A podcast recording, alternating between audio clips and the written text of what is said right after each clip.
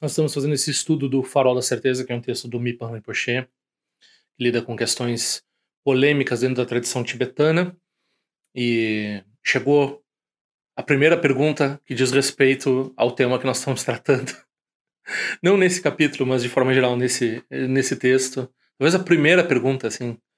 Um, parabéns, né? A pessoa que fez a pergunta. Vamos ver lá dentro e daí também vamos seguir em alguns versos do, do sexto ponto que diz respeito à teoria do conhecimento budista, né? Alguns elementos vão surpreender vocês. Se vocês quiserem, assistam lá do início, lá do primeiro vídeo até o 62 segundo, se não, fica por aí.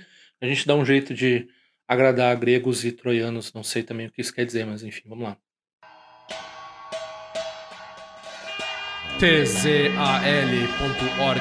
apresenta Tendril Conexões Auspiciosas. Quem quiser pedir os cartões, bom, dá um tempo que eu vou demorar para enviar a próxima leva, porque eu vou, vou enviar alguns essa semana, então ou é bem rápido, ou seja bem rápido, ou aguarde. Normalmente tenho demorado quase um mês para mandar. Algumas pessoas têm que ter a paciência. Bom, é só mandar o seu endereço de correspondência para conexõesauspiciosas.gmail.com conexõesauspiciosas.gmail.com é claro, sem o tio. E quem está vendo no vídeo, vai aparece no vídeo esse, esse, esse e-mail, mas quem está ouvindo o podcast já sabe, né, que pode encontrar isso no show notes, ou também se está vendo o vídeo quiser copiar e colar isso aí em algum lugar, por exemplo, para mandar um pix, uma coisa assim, é, tá lá na área de descrição, né, tá no show notes, conexõesauspiciosas.gmail.com também é minha chave Pix. Há outras formas de contribuir que você pode encontrar lá no meu site. Né? Claro, se vocês puderem fazer compras na. Forem, quando pensarem na Amazon e fazer alguma compra assim, é, pensem em mim e comprem por esse link, né? Que está no show notes é, e que também aparece no vídeo aí para quem está vendo pelo vídeo, que me ajuda com uma comissão de 10%. E se não for isso, né? Pelo menos uh, ajudem a divulgar meu trabalho. Se acharem interessante, se acharem que pode ter algum benefício para alguém, pode mandar o link, eu acho importante. Tem essa notícia institucional aí, que eu abri a versão do canal em inglês. Eu ainda estou meio tímido, eu acho que eu vou me abrir mais para falar em inglês quando eu me sentir mais confiante. Eu já percebi que é possível, mas né, eu vou ter que. Aliás, foi assim também com esse canal, né? Eu meio que aos poucos estou aprendendo ainda nesses 450 vídeos, essa linguagem, assim, né?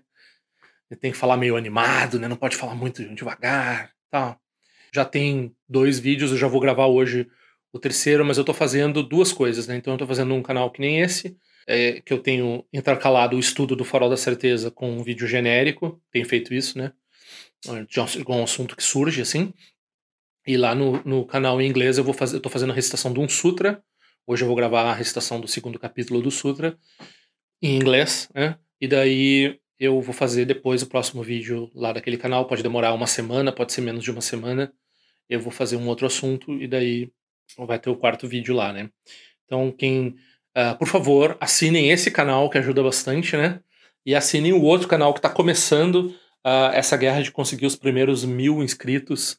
É bem difícil, então me, considere assim, o meu apelo, mesmo que você não vá ver, não consiga entender inglês, não se interesse, se quiser me ajudar, vai lá e se inscreve no meu canal em inglês, que esses números aí um, fazem diferença para o canal ser mais divulgado, né? Não é só uma questão assim de a monetização, ou seja, o que você ganha do YouTube por fazer esses vídeos é irrisório, né?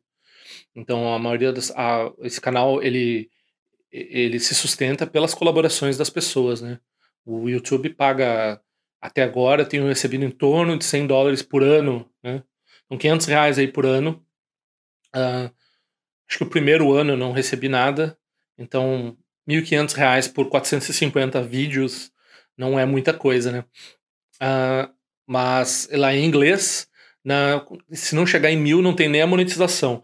Não é só a monet, não é só questão de, de, dos vídeos receberem dinheiro do YouTube, né? Como eu tô dizendo, isso é relativamente irrisório antes de você fazer 100 mil inscritos para cima disso, né? Mas um, é uma questão de como os vídeos são oferecidos a outras pessoas, o algo tal do algoritmo, né? Nós somos todos vítimas desse tal do algoritmo. Então, infelizmente, a gente tem que trabalhar para ele, né? Ele tá de olho na gente. Se a gente não, não coloca vídeo, assim, a gente é esquecido rapidamente. tem todos esses processos, né? A gente é escravo de uma máquina já, né? Bom, já falei sobre isso no vídeo anterior lá do, do nosso amigo Einstein, já comentei esse tipo de coisa, né? Então, sem fazer mais mistério, né? A pergunta foi dessa pessoa que ela não tem muita prática no Dharma, muito, não foi muito a muitos eventos, mas já tem feito umas perguntas interessantes, assim, algumas vezes são difíceis, às vezes não são, mas enfim, né? Todo mundo faz vários tipos de perguntas. Vocês podem fazer perguntas por esse mesmo e-mail, conexõesauspiciosas@gmail.com. Uh, algumas vezes eu tenho o bom, eu sou uma pessoa muito instável de humor, né? Algumas vezes eu tenho o bom, o bom humor de responder. Em geral, assim, no vídeo, né? Pessoalmente, geralmente eu, eu respondo alguma coisa. Assim, pessoalmente, por e-mail, né? Eu respondo alguma coisa. E, mas ele fez essa pergunta que eu achei interessante, porque é, mistura essa questão do, do que nós estamos tratando aqui, né? Então aqui nós estamos tratando assim, o nosso oponente concorda, e nós, nós também aceitamos isso, que entre o Hinayana e o Mahayana tem visões diferentes, né? Tem o nosso oponente, pois é, o nosso oponente ele às vezes parece conceder ao Hinayana algum nível de visão assim semelhante, mas eles sabem fazer uma distinção em termos da visão, né? Mas mesmo ali eles querem meio que dizer que a visão é a mesma, mas não dizem isso com todas as letras, né? Então, mas nós com certeza nós não aceitamos que tem a, a, quando a gente fala, usa a palavra visão, a gente está falando de, em termos do, de sabedoria, né? em termos do que é de fato as coisas, do que do conhecimento, né? Então a gente entendeu as coisas de acordo com como elas realmente são. Qual é o contraponto à, à, à, à visão? É método, né? Então primeiro você estabelece a visão, depois você vai praticar. O método, daí o método é um carnaval, né? O método depende das nossas proclividades, né? Então o método ele não precisa fazer sentido. em geral, ele não faz sentido, né? Então é, você tem a visão para poder aplicar o método, mas o método em si ele não é uma coisa que ele tem, né? A meditação não é uma coisa que ela tem, que ela vá ter lá uma justificativa uh, intelectual por trás dela. Claro, pode dar por um tempo, assim, como meio hábil também, não em termos da sabedoria mesmo, mas como meio hábil, você pode dizer, é, isso vai ser bom para você por isso, por isso, aquilo, mas na verdade, né, a nossa motivação não é que a pessoa resolva os perrengues da vida dela, é que a pessoa se ilumine. E, né, se ela por acaso resolve os perrengues da vida dela no meio do caminho, tá ótimo. Agora, se ela vai praticar com essa motivação, né, ela não vai ter a visão, né? Ela vai ter perdido o bom, o, o arroz, é, ter jogado fora o arroz e ficou com a casca, né? A casca é útil para algumas coisas, mas a casca não é o ponto. Então, consertar a vida não é o ponto, né? Então, a gente tem essa visão, meditação. Então, em termos de visão, é, o caminho Hinayana tem uma visão que não é bem a mesma do caminho Mahayana, certo? Ou seja, a, a, saber, né, nós já discutimos isso extensamente aqui nos vídeos, a saber, no caminho Hinayana, a gente tem uma, uma noção de vacuidade, né, mas não se usa muito, é muito raro a palavra vacuidade no caminho Hinayana, mas o que está querendo dizer por vacuidade é a ausência de eu. Então, a ausência de eu é um tipo de vacuidade, mas é um tipo de vacuidade, como se diz nas metáforas que se usa, é como se é um, é um espaço, né? Vacuidade é um espaço, uma coisa, uma coisa que não. Um oco, onde cabe um inseto. Aí o inseto faz o casulinho dele ali, assim, naquele buraquinho, assim, aí ele tá né, protegido, vamos dizer assim. Então, uh, da mesma forma, né, no, no, na perspectiva do Hinayana, você resolve a ausência de eu. Isso não produz uma onisciência, não produz uma sabedoria desmedida. Isso produz uma sabedoria suficiente para você se liberar do samsara. Essa é a perspectiva, então, que nós temos assim dessa diferença. No Mahayana, não. O espaço é um espaço que não tem fronteiras, né? então a vacuidade ela, ela não diz respeito apenas ao fenômeno do eu, mas a todos os fenômenos, né? Então é uma diferença de sabedoria, né? E aqui a gente vai, né, quando a gente vai discutir toda essa questão aqui, a gente coloca também o terceiro giro do Dharma, que é uma forma de Mahayana mais restrita, e o Vajrayana, que é um outro veículo, né? Então, uh, o nosso oponente, ele diz que o Mahayana e o Vajrayana têm a mesma ah, visão, a mesma sabedoria. E daí a gente está dizendo aqui, na visão do Mipan Rinpoche, não. Tem, uma, tem ainda um discernimento superior no caminho Vajrayana. Mas, em termos. Aí, aí que vem a dúvida do nosso amigo, né? Em termos de resultado, a gente sabe que o resultado do Hinayana não é o mesmo resultado do Mahayana. Ou seja, essa pergunta que sempre vem em torno de Nirvana e iluminação, a gente sabe que o que o estado pro Mahayana, na visão do Mahayana, né? O estado que o maior praticante lá do, do, do Hinayana vai obter é o estado de Arhat. E o estado de Arhat no Mahayana, né? Então, claro, o Hinayana vai ter outro discurso sobre ele mesmo, né? Mas no, na perspectiva do Mahayana, o, o estado de Arhat não é o mesmo de um Buda. É, o Buda tem o estado de Arhat, mas ele vai muito além disso, né? E tem essa essa essa discriminação em termos de dois tipos de ignorância, né? Então tem uma ignorância mais um, sutil que, que, só é dissipada pela bodhicitta. Então, como no Hinayana não tem a bodhicitta, né, que é a, essa mente que quer iluminar os outros seres, não é que o Hinayana não queira iluminar os outros seres, mas eles não têm essa coragem toda de dizer eu vou me responsabilizar por todos os seres e não vou atingir o Nirvana enquanto todos os seres atingirem a iluminação. Como não há, como essa é a diferença essencial entre o Mahayana e o Shavakayana é essa, né? Como há essa diferença, certas, certos aspectos do Clash da ignorância não são 100% purificados, né? Então, é purificado o suficiente para não produzir os outros Clashas nunca mais e, e, portanto, atingir o Nirvana e não trazer nenhum incômodo para ninguém e provavelmente trazer algum benefício para algumas para alguns seres né, que lembram dele, que pensam nele. É claro que não é isento de benefício, não é isento de compaixão, né? Só não é o estado de um Buda que é pleno de compaixão pleno de benefício para todos os seres, né? Então não tem né, aquela questão do espaço sem limites, hum? ok? Mas aí a pergunta é, se tem uma diferença de visão entre esses dois e tem uma diferença de realização entre esses dois, daí nós, o Mipa Rinpoche olha a esperteza da, da, da perguntador, né? Se a gente tem o Mahayana e o Vajrayana e eles têm a mesma realização, né? Então ele perguntando, então talvez não tenha a mesma realização, talvez uma Mahayana não produza.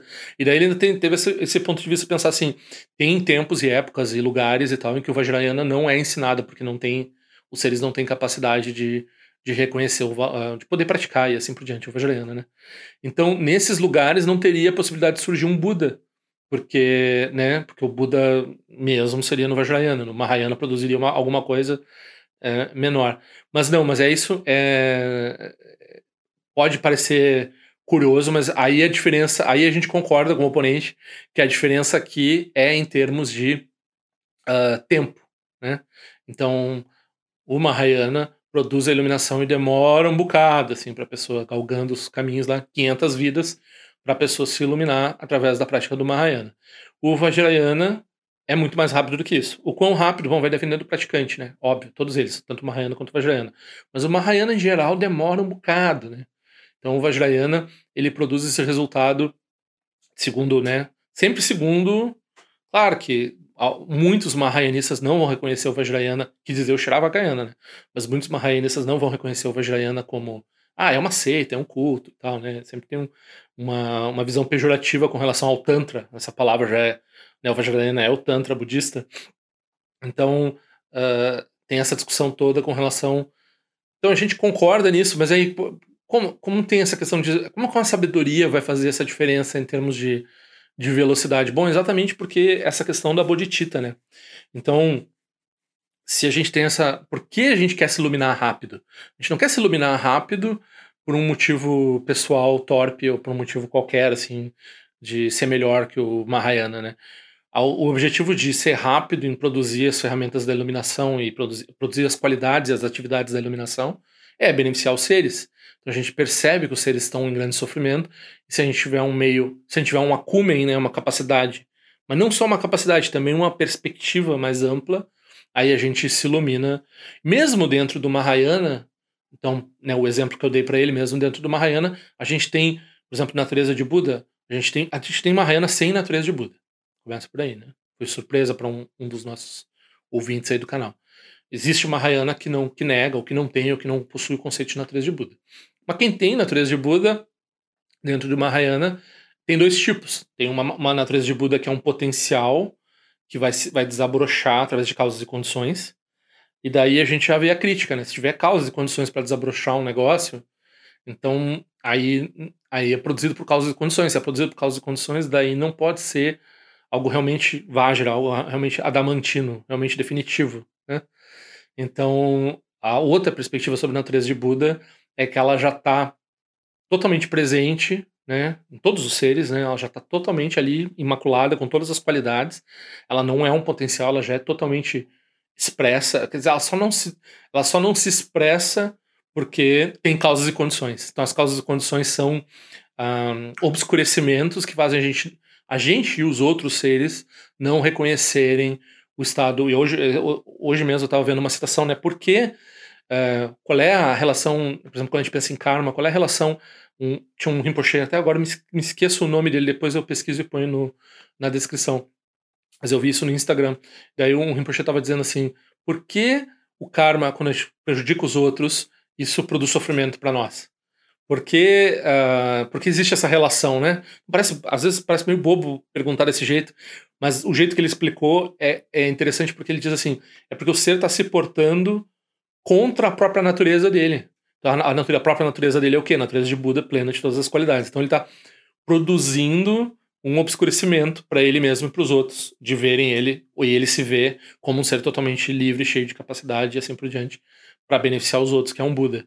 Então a, a ação negativa, ela, ela é negativa e ela produz sofrimento para quem causa ação negativa, porque está em desacordo com a, com a, com o que é, é, com a natureza das coisas como elas realmente são.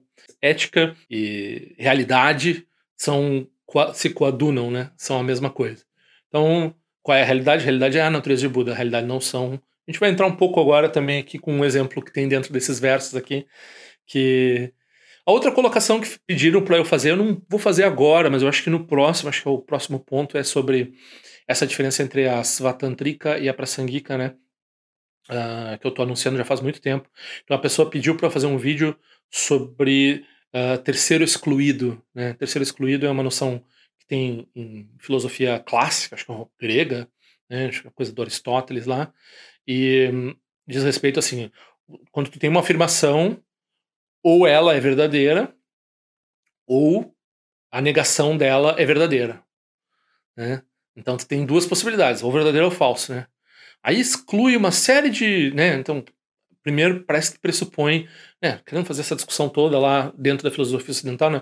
Mas parece que pressupõe que a gente sempre consegue fazer um, que as nossas, as nossas afirmações elas sempre é, fazem sentido lógico. Aí, aí o cara vai dizer, não, mas se não faz sentido lógico, então não é bem uma afirmação, é um grunhido, não sei o quê. Mas a gente sabe na prática que tem um monte de coisas inter, é, intermediárias aí dentro dessas afirmações. Aí. De forma geral, a gente não tem onisciência suficiente para fazer nenhuma afirmação.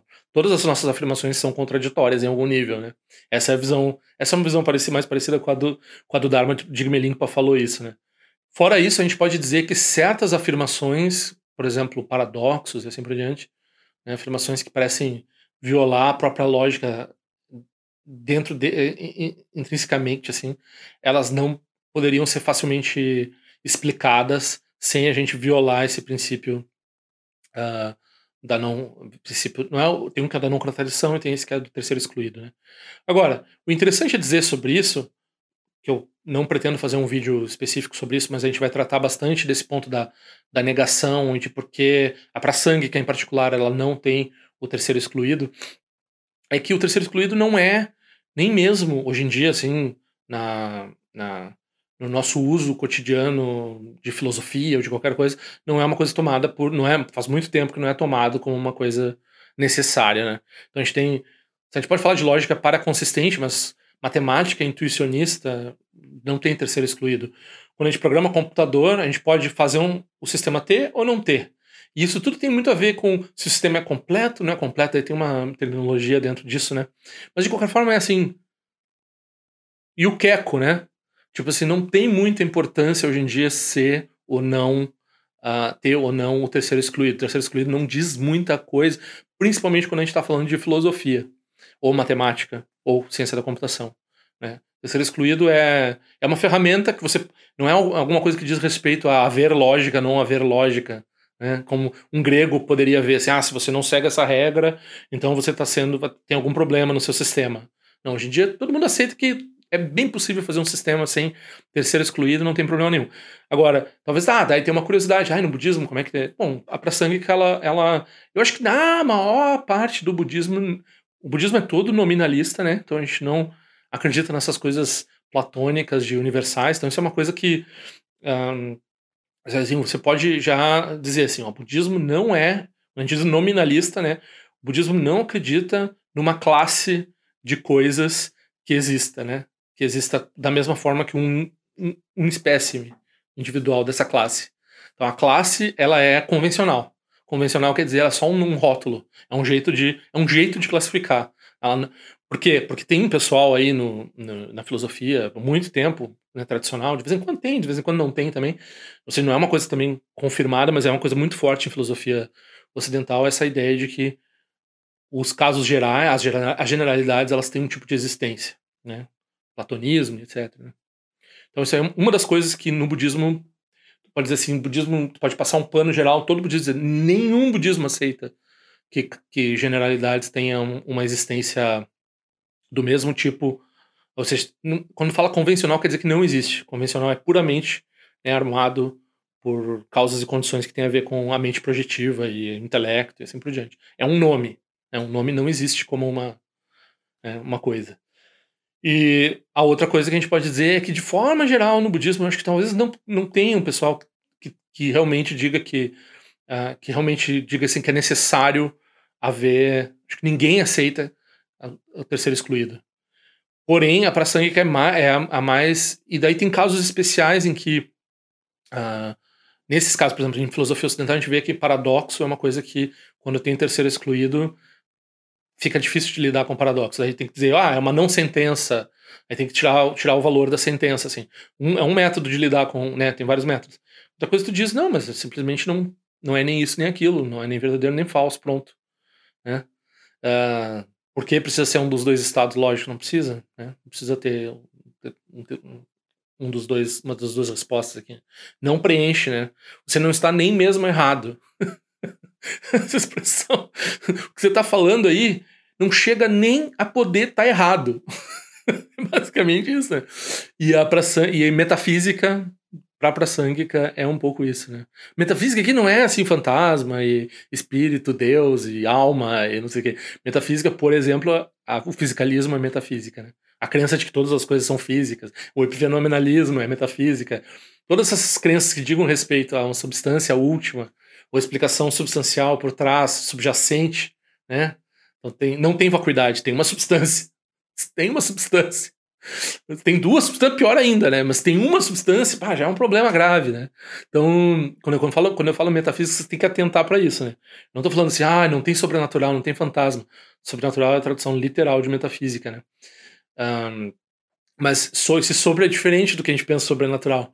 É o que vem, é o que está por trás do natural, é o que, tá, que explica o natural de um jeito assim, não, necessariamente, lá na lógica, né? O que explica o natural lá pela matemática, o que explica o natural lá pela lógica, o que usa a filosofia explica o natural. Então, esse tipo de coisa, esse, esse é o sobrenatural da metafísica que eu estou falando aqui. Já, já expliquei, já fiz vídeo sobre isso, podem vai estar tá na descrição aí e tal, né? Então, entrando no texto, vamos lá para 6.2.1.3.1.2.1. Esses números indicam os versos e a estrutura a partir do comentário do Stroshu Jandor. Então, ele secou o texto de acordo com o argumento, né? E comentou ponto a ponto. E daí esses, esses, um, essas, esses subitens dizem respeito a tem a explicação lá no comentário, se você vai olhar assim, ah, agora ele está refutando isso. Então, por exemplo, agora a gente está refutando tanto a Chitamatra quanto a. Acho que a gente começa com a Chitamatra, né? Chitamatra o que quer é uma forma de idealismo refutada no budismo, né?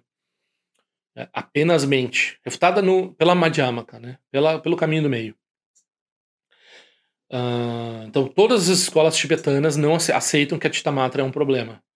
Então, ah, mas, mas soa tão, né, soa tão idealista. Daí não, na verdade, como a gente estava falando, eu estava falando agora mesmo da metafísica.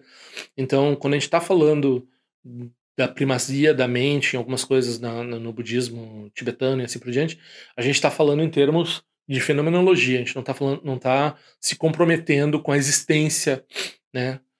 Então, o Prajnaparamita vai dizer que não existe nem isso nem aquilo, nem a mente, nem os, o fenômeno objetivo, né? O que existe né, é uma mera aparência, é o que a gente vai falar agora aqui. Se o objeto em comum fosse inexistente, objeto em comum aqui ele está falando, por exemplo, é a água que eu ou o fantasma vê, né? O fantasma vê como pus, eu vejo como água que eu tomo. O fantasma não consegue tomar porque ele acha repulsivo aquilo, daí ele não, ele tá morto de sede, querendo tomar, mas é tudo nojento para ele, né? Então, uh, aí não haveria um objeto Porque na Titamatra, como ele só tem mente, não tem objeto. Né? O objeto é tá lá dentro da mente também. É um idealismo muito forte. Né? Então, uh, também é interessante dizer, quando a gente fala aqui terceiro giro, Yogacara, uh, uma distorção do terceiro giro segundo os tibetanos, ou da Yogacara segundo os tibetanos, é essa, essa visão filosófica. É, eles levam muito a sério, eles caem através de certas afirmações nesse tipo de idealismo, nesse tipo de metafísica. Então isso é uma coisa que é refutada pela, pelo caminho do meio. Algumas vezes soa como que se eles estivessem refutando né, o pessoal do terceiro giro. Mas o pessoal do terceiro giro veio depois, e eles já sabiam fazer o argumento, né? Então, é, é uma corruptela, é um espantalho.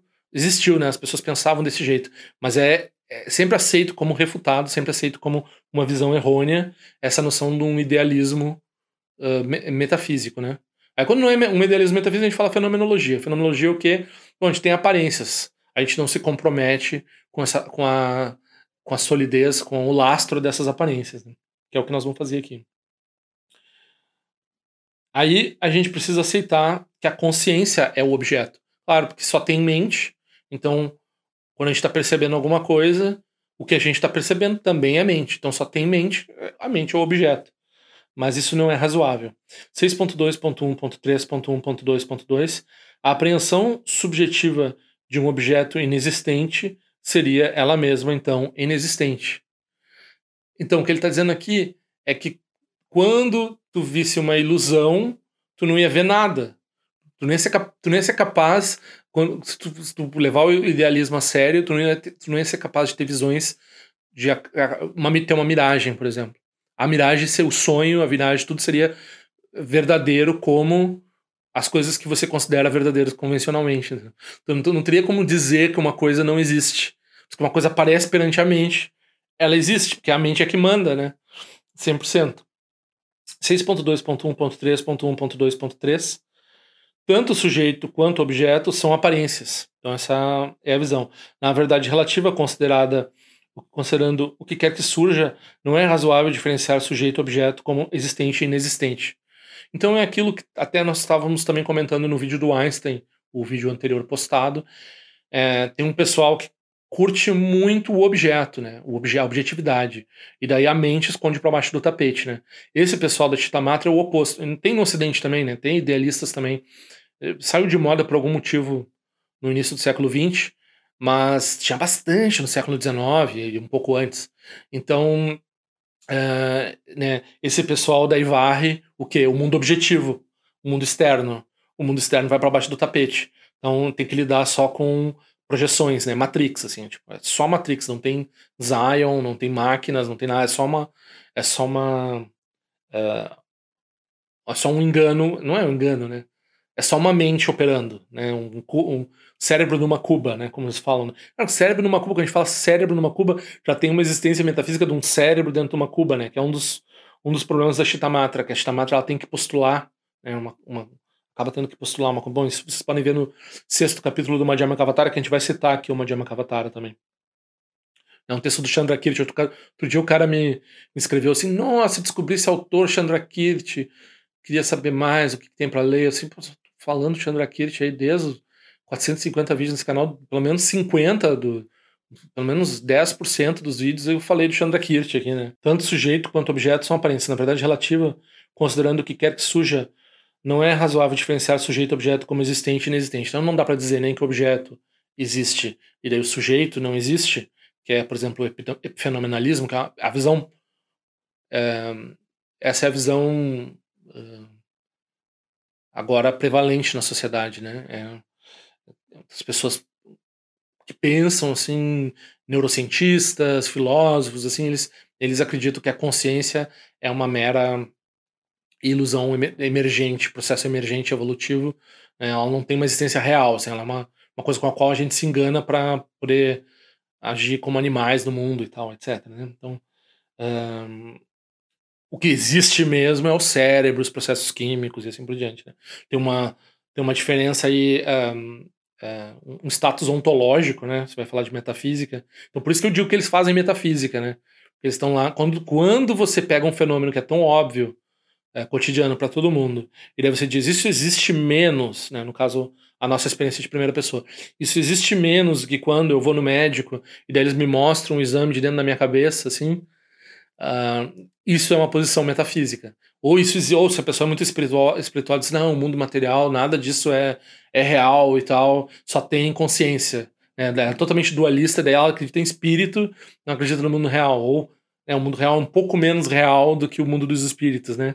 Se tem essas duas visões, a gente tem metafísica. Se tem metafísica, a gente tem um problema com a praçânguica. A praçânguica não vai, vai achar que a gente é louco, assim. A gente tem análise demais.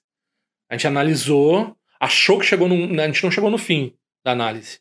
Mas a gente aceitou a análise antes do fim, e daí a gente tá preso num... Tá preso numa visão metafísica, né? Uh, embora um objeto apareça, ele é falso. Da mesma forma, a apreensão de um objeto também aparece mas não tem base. Então aqui a gente está falando no sentido definitivo, né? No sentido definitivo, a, a aparência, né, tal, ela não tem uma base. Uh, a apreensão também não tem uma base, né? O objeto não existe, a apreensão também não tem uma base, mas tem uma aparência de apreensão. Então a gente explica o fenômeno do objeto que é da, da alucinação, do fenômeno que, da, da, do engano do objeto que não existe dessa forma, assim, né? Aí no comentário do Trochur Jandora, ele cita, ele parafraseia o Madhyamaka Avatara 692, eu falei que eu ia mencionar o Madhyamaka Avatara, que é o texto principal do Chandrakirti, esse autor que eu, a pessoa gostou muito. Se há um estado de não forma, não, apreenda, não o apreenda como existência da mente. Então a pessoa vai lá, obtém uma. pensa que as coisas não existem né, e diz, ah, mas a mente existe. E se houver uma mente existente, não a apreenda como não forma. Então, também, se a pessoa vai dizer que tem uma mente uh, participando da, da, da, da né, participando das coisas no mundo, a gente também não, não diz assim, ah, mas ela, ela, ela, ela é uma coisa sem, sem, nenhum, sem nenhuma. Que forma que ela teria, né? Então, são uns exames até que se faz no. Uh, quando a gente está fazendo meditação analítica, a gente analisa a mente dessas formas, assim, tipo, como é, que, qual seria a forma da mente. Né? E aí, se tu apreende, se a mente existe, se tu apreende ela como não forma, daí tem um, tem uma tem uma um defeito né, na prática também. Essas visões foram descartadas pelo Buda nos Prajnaparamita. Aí aqui tem uma distinção entre, entre a interpretação do tradutor aqui e do, e do que está lá no Madhyamakavatara da Padmakara, por exemplo, que Aqui o tradutor ele disse que uh, isso foi dito no Prajnaparamita e também no Abhidharma. Mas lá na, em outros lugares que eu procurei esse verso, está dizendo que em contrário ao Abhidharma, em contrário à visão do Shravakayana. No Shravakayana, é, algumas vezes eles falam, eles não falam dessa, dessa forma, assim. Mas no Prajnaparamita é muito claro, né? Então, uh, tu não pode dizer que uh, um, né, forma é vazio, vazio é forma. Então, se tem se tem vacuidade, se tem a percepção, a sabedoria, a percepção real das coisas, não é não é a não forma, a não ser como uma forma específica, mas não é a não assim, a ausência de mente mata a mente, tira a mente do caminho, ou tira o mundo real, o mundo real, o mundo externo do caminho, né? Então, ou tu põe um, ou se tu é um idealista, tu põe o um, um mundo externo por baixo do tapete, ou se tu é um uh, uh, um realista, normalmente ele pega e mete a mente para baixo do tapete, né? Ele diz que só tem o objeto, só tem o mundo externo, né? Essa visão prevalente atual que leva a questões como é, é, a mente como um epifenômeno, né? 6.2.1.3.2.1 O objeto perceptual é comum uma mera aparência. Essa palavra mera aparência isso é muito importante, porque a gente está também a gente andou comentando isso, não sei se foi é, foi na área de comentários de algum dos, do vídeo, talvez do Einstein, que a gente falou sobre essa questão de. A pessoa perguntou assim: ah, mas no budismo não tem o número, né, esse conceito do Kant, né, a coisa em si. Então tem o fenômeno, o fenômeno que é a aparência, e tem o nômeno, que é a coisa que, né, que existe de fato. Assim. E daí tem várias coisas na filosofia do Kant lá e tal que falam dessas duas, dessa diferença. Né? Então no budismo, como a gente está falando aqui, só tem fenômeno. A mente é um fenômeno então é um pouco dizer assim que a gente, a gente não tem o um dualismo, então não tem realmente um dualismo, por quê? Porque é a mesma substância. Qual é a substância? A ausência de substância.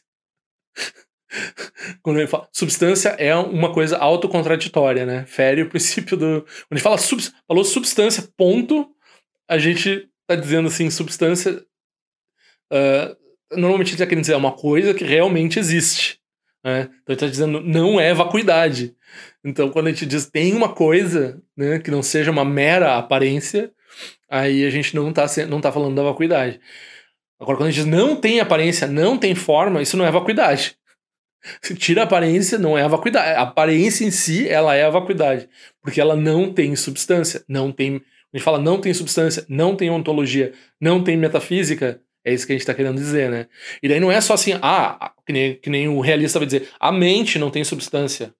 Né? A mente é um mero epifenômeno. Ou o idealista vai dizer, o mundo externo é um mero epifenômeno. O mundo externo não existe de verdade. Gente está dizendo, tanto a mente quanto as aparências elas são vacuidade, elas são, elas não existem é, de uma forma.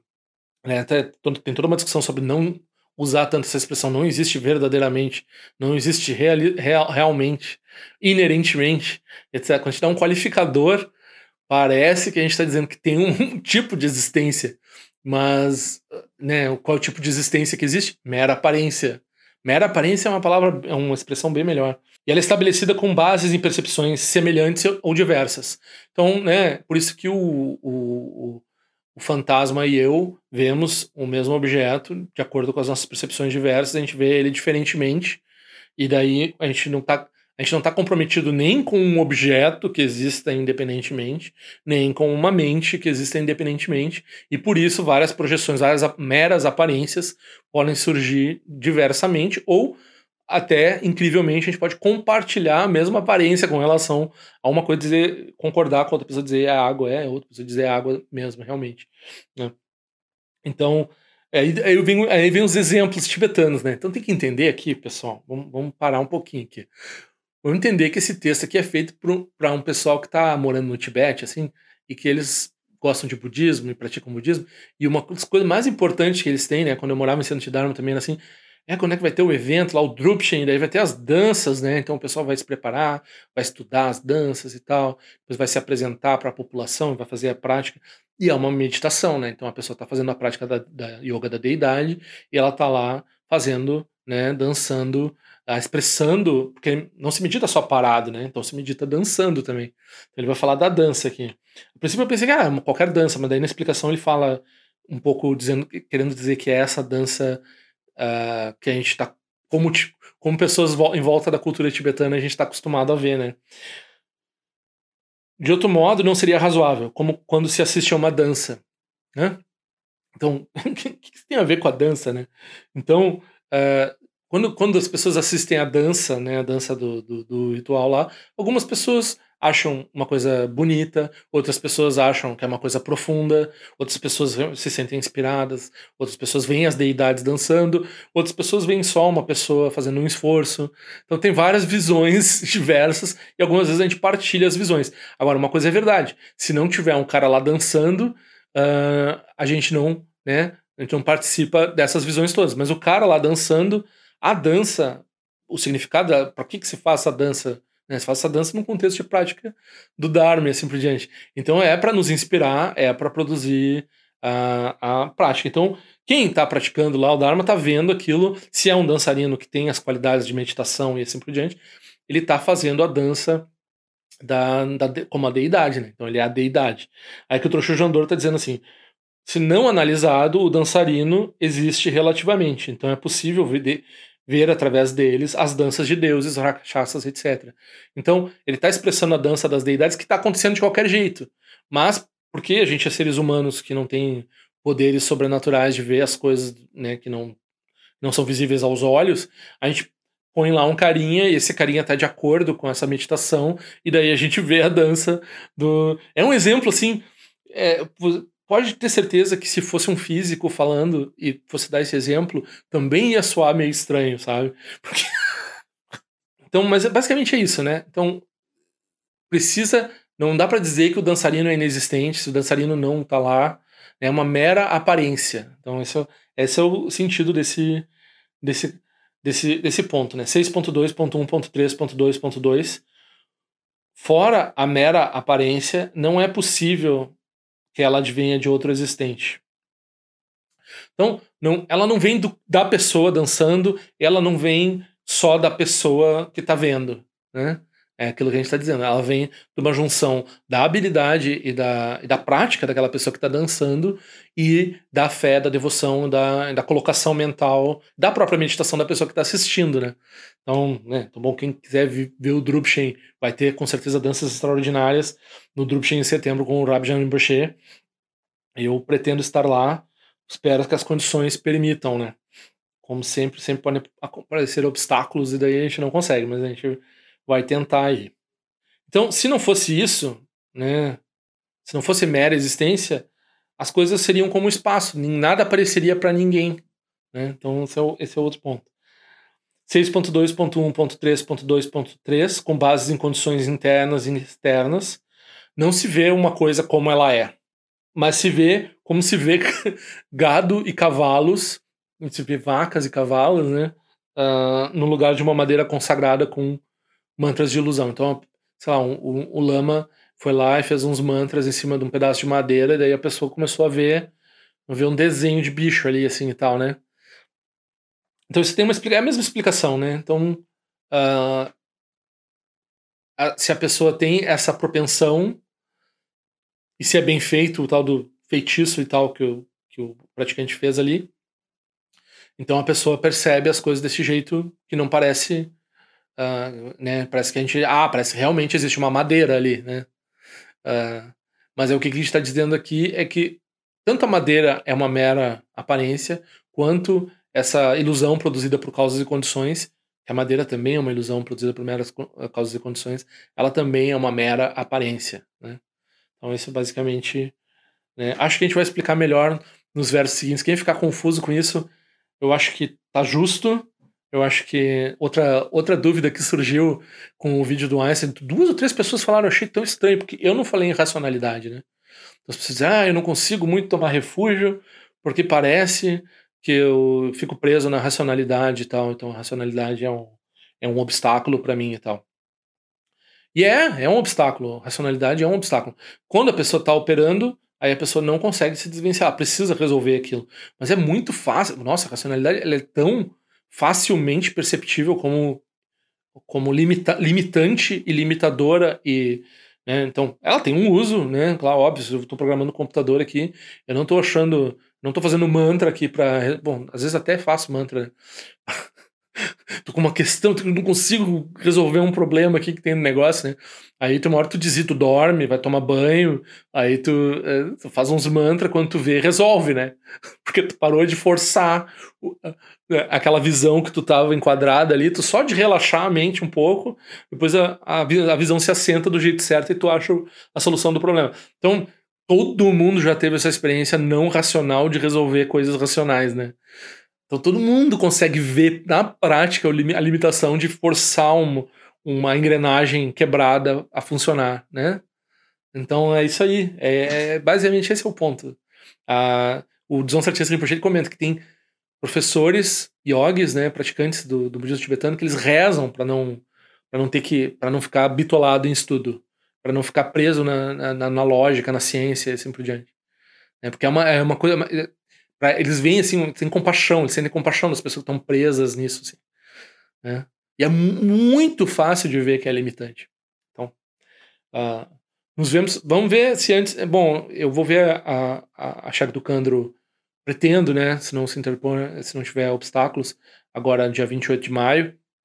Mas uh, também, próximo evento que eu pretendo ir é em setembro com Rabjan Rinpoche quem puder ir vai ser extraordinário. Não é um evento para nenhuma das coisas que vai ser apresentada, é para iniciantes, mas eu não creio que eles vão, exceto o primeiro evento, que é restrito para quem fez o Nondro, o resto tudo supostamente é aberto para quem tiver interessado, né? Então quem tiver ainda dá tempo de juntar dinheiro também, quem tiver não vai não assim, né? Um, para mim, para as minhas condições não vai ser fácil de angariar os fundos para fazer esse evento, né?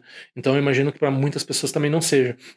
Mas uh, quem tem essa motivação e quem quer ver o budismo tibetano mesmo, assim, então eu recomendo bastante, né? Fazendo essa propaganda aí. Quem puder fazer, por favor, venha. Daí a gente se encontra na prática do Dharma. É isso que eu queria terminar o vídeo aqui com. Eu fiquei falando. Então vamos lá.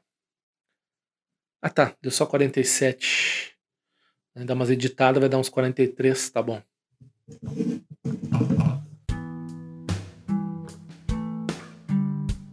Este podcast é produzido por Padma Dodge, que não é um professor reconhecido pela tradição budista. Ele apenas repete o que ouviu por aí. Se algo aqui fizer sentido, pergunte a respeito para seu próprio professor. Se não fizer sentido, descarte. Este podcast foi elaborado em resposta a uma pergunta, pedido ou desaforo. Para maiores informações e links, consulte o show notes. Qualquer coisa, escreva para conexõesauspiciosas.gmail.com conexõesauspiciosas.gmail.com Essa também é uma chave Pix, caso você deseje fazer alguma contribuição para o podcast. Por favor, se inscreva no podcast se puder dar uma nota no serviço que você utiliza, ajuda bastante. Curta e compartilhe nas suas redes sociais. Muito obrigado pela atenção dispensada, Sarva Mangala. Ao longo de minhas muitas vidas e até este momento, todas as virtudes que tenho alcançado, inclusive o mérito gerado por esta prática e todas as que vier a conseguir, ofereço para o bem-estar dos seres sencientes. Possam a doença, a guerra, a fome e sofrimento diminuir para todos os seres, enquanto sua sabedoria e compaixão aumentam nesta em vidas futuras. Possa eu claramente perceber todas as experiências como sendo tão insubstanciais como o tecido do sonho durante a noite, e imediatamente despertar para perceber a manifestação de sabedoria pura no surgir de cada fenômeno. Possa eu rapidamente alcançar a iluminação para trabalhar sem cessar pela liberação de todos os seres.